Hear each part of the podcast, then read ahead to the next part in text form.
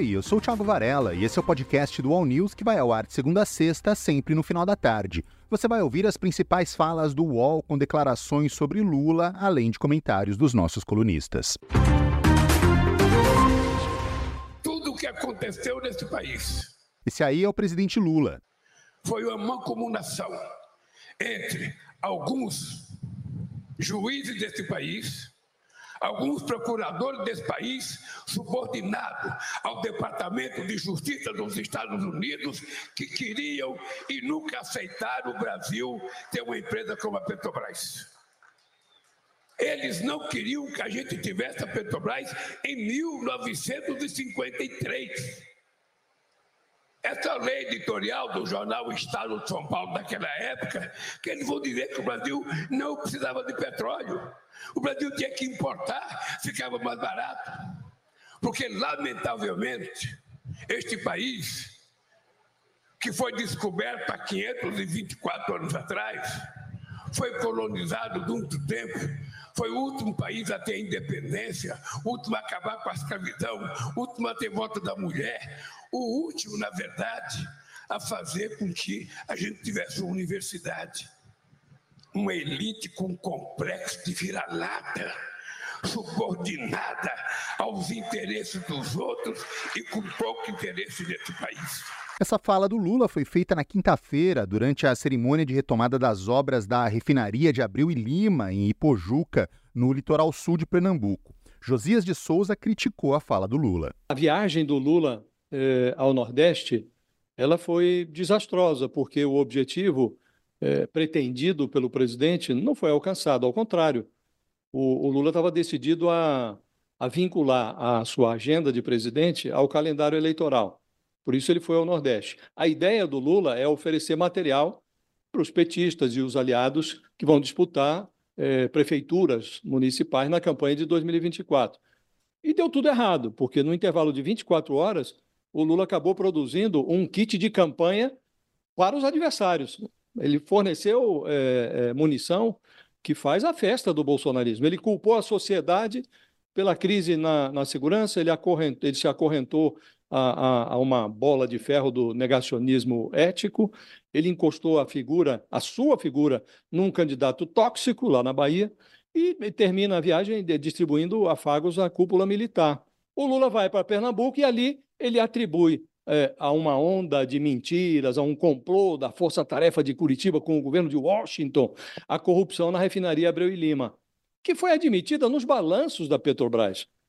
Lá em, em 2002, na campanha de 2022, agora, numa sabatina na campanha de 2022, o Lula disse: você não pode dizer que não houve corrupção se as pessoas confessaram. Ele disse isso na campanha. Agora ele ressuscita essa retórica da negação eh, e aciona um, um realejo que alimenta o antipetismo. E o que é o antipetismo? É a seiva do bolsonarismo. Então, diria você, Fabiola, que o Lula precisa eh, descer do salto alto, modular a sua, a sua pregação, porque ele está fornecendo arma para os inimigos. Já Thales Faria concordou com a crítica à elite brasileira.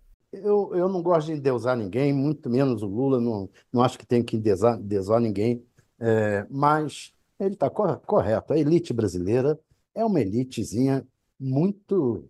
É, nós, é, ele, quando, quando ele diz que nós fomos o último país, se não fomos o último, fomos dos últimos a sair da escravidão, é, a elite brasileira ela sempre teve contra. Eu tava, a questão do petróleo, o Monteiro Lobato teve que fazer uma puta campanha na década de 30 para a gente poder explorar petróleo, e a elite brasileira dizia que não tinha petróleo aqui. Eu, o Cocho, vimos, é, quando se falou, começou a falar do pré-sal, a elite brasileira dizia que não tinha que explorar pré-sal nenhuma, que, que ia ser burrice explorar pré-sal, porque o petróleo ia se tornar é, inútil e a gente ia gastar dinheiro com isso. E se não tivesse explorado o pré-sal, a gente hoje estava ferrado, ferrado.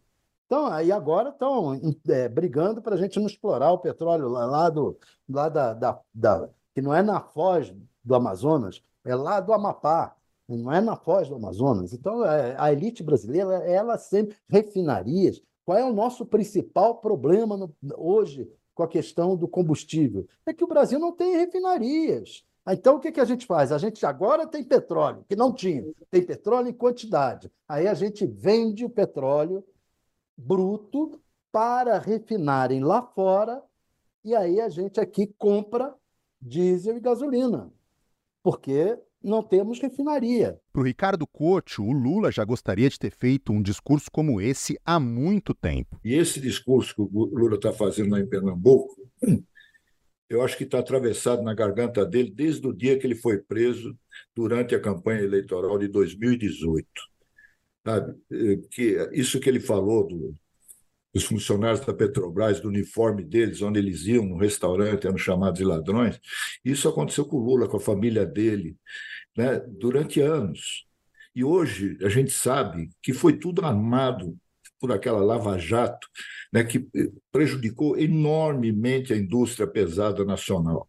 Sabe? Em benefício de quem? Quem são os nossos concorrentes? Basta ver. Né? A Petrobras, inclusive, pagou uma enorme multa eh, nos Estados Unidos, que depois os dois lá, o Sérgio Moro e o Deltan, Deltan Dallagnol, tentaram pegar para fazer uma fundação de combate à corrupção. E o Supremo Tribunal Federal cortou o barato deles, que era uma, uma grana pesada, acho que era 2 bilhões, uma coisa desse tipo, da multa que foi paga pela Petrobras. Sabe? Então, o que se fez com esse país, desde 2014, quando começou a Lava Jato, até recentemente, foi uma, uma destruição da economia brasileira, da política brasileira, que acabou gerando esse bolsonarismo, que é está aí até agora. E é realmente culpa principalmente da elite brasileira, não é só elite econômica, sabe? É a elite que envolve jornalistas, economistas, empresários, uh, todo mundo.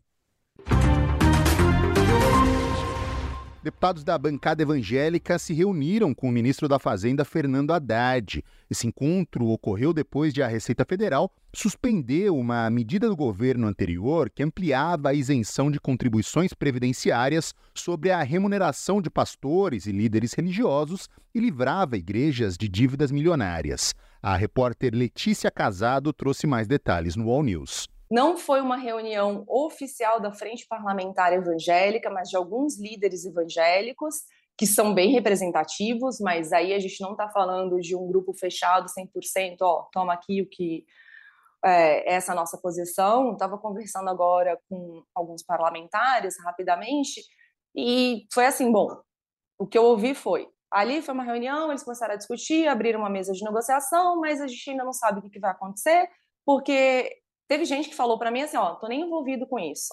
Tô nem envolvido, Letícia, não tô representado nessa reunião. É, é uma situação que realmente, o, aí volta exatamente o que a gente estava falando antes.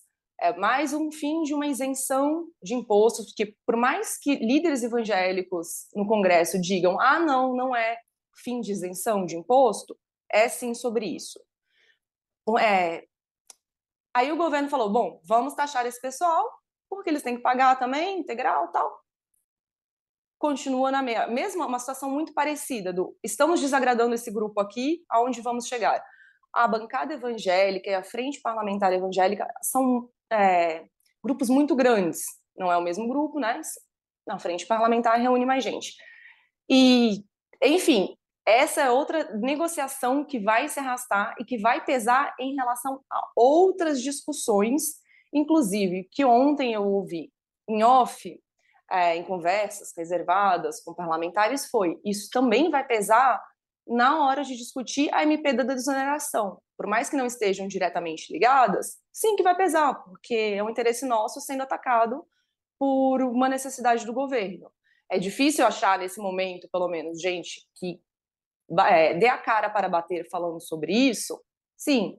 Mas aqui em Brasília a gente sabe muito bem que as conversas não oficiais, as conversas de bastidores, elas trazem muito mais informação sobre um cenário real do que sobre o que está sendo falado ali. Josias de Souza comentou o assunto. O Bolsonaro, diante da, do volume de eh, autuações da Receita Federal, às vésperas da eleição, para agradar essa comunidade evangélica que operou para eh, reeleger o Bolsonaro, Bolsonaro baixou lá o, o, o, o personagem que comandava a Receita, que é o mesmo personagem que tentou facilitar a entrada de joias clandestinamente no país, joias que vieram da Arábia Saudita para o Bolsonaro, para Michele Bolsonaro. O mesmo Bolsonaro baixou lá uma resolução na surdina, sem ouvir as instâncias da Receita, isentando eh, ou eliminando essas, essa, essa tributação eh, que a Receita impôs aos sacerdotes. E não estão falando só de evangélico, não. Isso aqui inclui qualquer tipo de sacerdote, inclusive os da igreja é, é, católica. Né? Então, a questão, Fabiola, é diferenciar religião de empresa. Há um mercado da fé. Esse mercado precisa ser regulado, como é, são reguladas as empresas no país. E não se pode confundir uma coisa com a outra. Há sacerdotes e sacerdotes. Há aqueles que fazem a opção por se dedicar à religião e é, vivem na penúria e realmente têm uma, uma atividade religiosa que é é, um sacerdócio, e há os que estão lucrando com a fé alheia. Esses que lucram, não é concebível que tenham isenção, precisam pagar imposto. Por que, é que qualquer pessoa paga imposto? Um trabalhador convencional paga imposto, e um pastor que tem é, é, a sua remuneração determinada pelo lucro que obtém, esse pastor vai ter isenção? Não faz nexo. Essa foi a edição de hoje do podcast do All News. Acompanhe as principais notícias no UOL e siga as duas edições diárias do All News em vídeo, às 10 da manhã e às 5 da tarde. Até mais.